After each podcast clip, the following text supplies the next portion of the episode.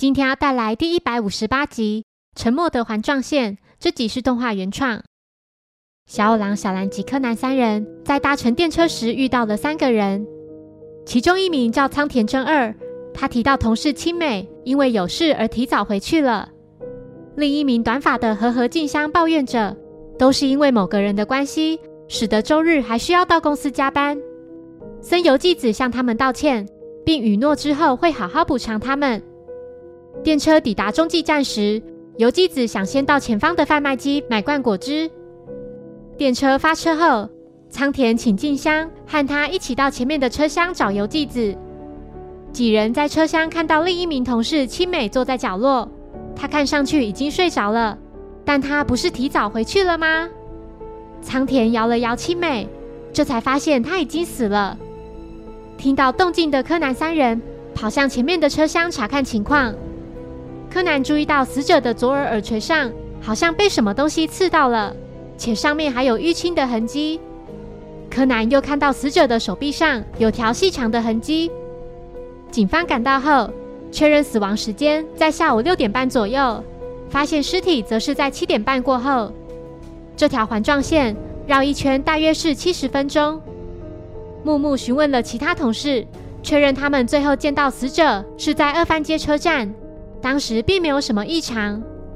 柯南查看了死者的遗物，有音乐播放机以及耳机等等，许多东西都有贴上贴纸。其中有张贴纸上有个特别的颜色，他立刻明白凶手的手法。柯南询问仓田，为何死者会坐在第二节车厢，而没有和其他人坐在同一个车厢呢？仓田回复：“因为七美下车时正好能从检票口出去，这是大家都知道的事。”柯南麻醉小五郎，并变身为他的声音说：“凶手就是森游纪子。他将青美杀害后，若无其事地回到其他人身边，为自己制造不在场证明。之后找寻时机收回死者身上的凶器。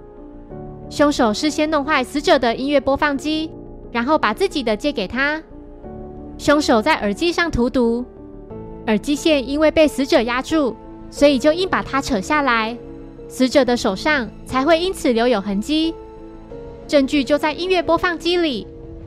游纪子说，音乐播放机当然会有他的指纹，因为两人是朋友。但清水今天并没有借给自己。